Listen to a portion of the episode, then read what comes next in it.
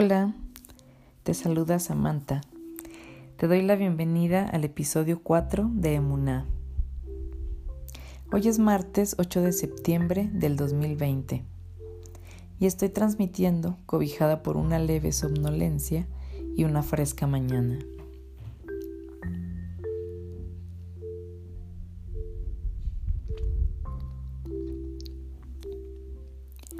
Tenemos o nos obligamos a tener un extraño apego a la rigidez. Quizá tú seas de las personas que no lo tiene, y ese es tu poder, ser flexible y fluir. Algunas personas me preguntaron respecto al episodio anterior cómo pueden saber cuál es su poder. Lo que puedo decir es dejar fluir la respuesta y con calma irnos autoobservando en el día a día y también recurrir a nuestros recuerdos. Ya que ahí podemos encontrar diversas respuestas, como la vida es cíclica, el tiempo es cíclico, ha habido pruebas, ha habido situaciones quizá un poco similares que se han ido repitiendo a lo largo de nuestra vida y que nos han permitido ir fortaleciendo esos poderes que tenemos. Recurrir a nuestros recuerdos. Conocernos toma tiempo y muchas veces necesitamos que alguien nos haga despejo para identificar esos aspectos poderosos que tenemos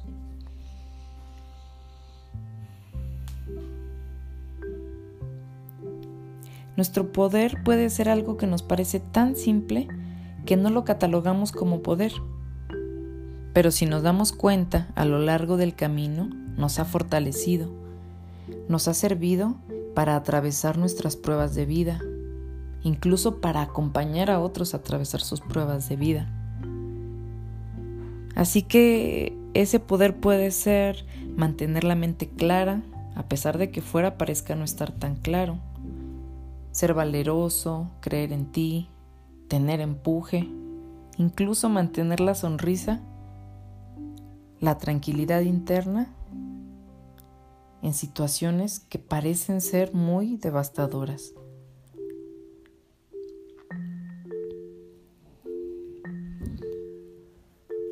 Dejar fluir también es un gran poder, que en lo personal me ha tocado practicar bastante y en eso sigo, la verdad. Fluir y ser flexible ante las situaciones, la resolución de las mismas e incluso la manera como creemos que deben ser ciertas estructuras. Tenemos la idea errónea de que entre más rígida una estructura es más fuerte, pero no es así. Una estructura bien cimentada con la capacidad de ser lo suficientemente flexible sin llegar a romperse, puede soportar fuertes tensiones y después de cierto tiempo volver a su estado natural.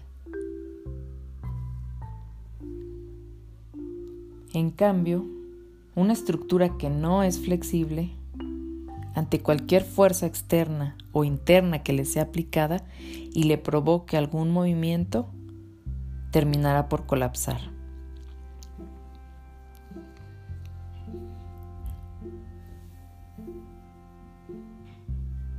La clave 16 del tarot, la torre, ilustra perfectamente este colapso,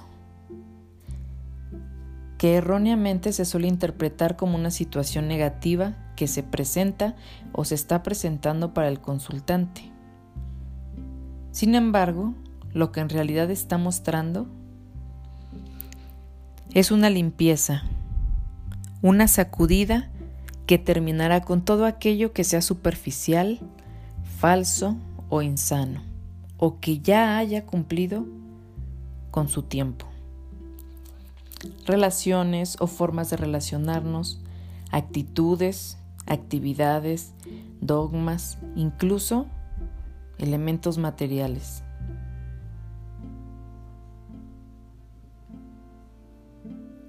Todo aquello de lo que nos rodeamos, nos aferramos y en lo que desafortunadamente nos encarcelamos. Y no nos permite ver una nueva manera de vivir la vida, de expresarnos o de atravesar las situaciones.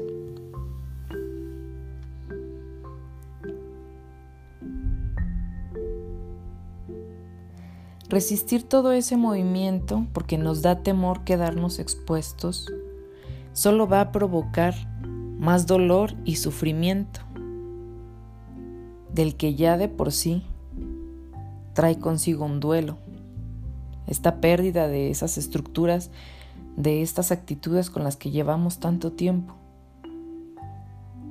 y hará más lento ese proceso de reconstruirnos.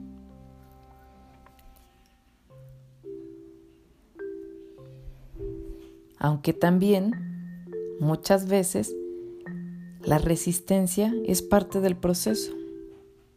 Entonces también hay que dejarlo fluir, no rechazar eso que nos llega, esos sentimientos, esas sensaciones que tenemos de miedo, de tristeza, de enojo, de coraje, porque finalmente también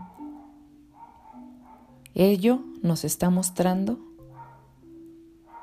esas debilidades que pensamos que ya no teníamos o esas actitudes o sentimientos pendientes que tenemos por reconocer, por abrazar, por sanar.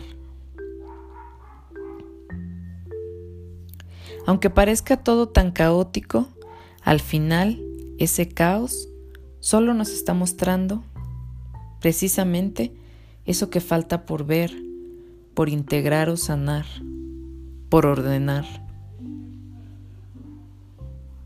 Por ordenar sanamente, no de manera rígida, sino amorosamente en nuestra vida.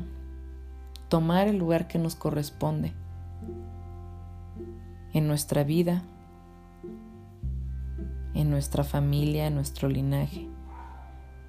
Empezar por ahí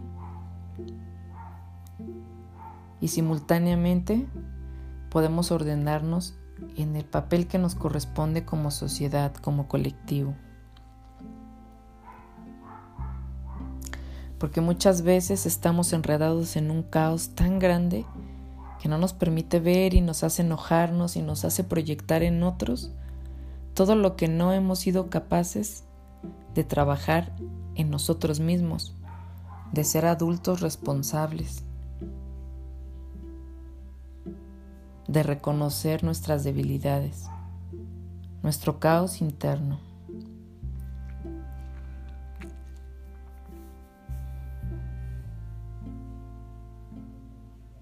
Me despido con esta frase.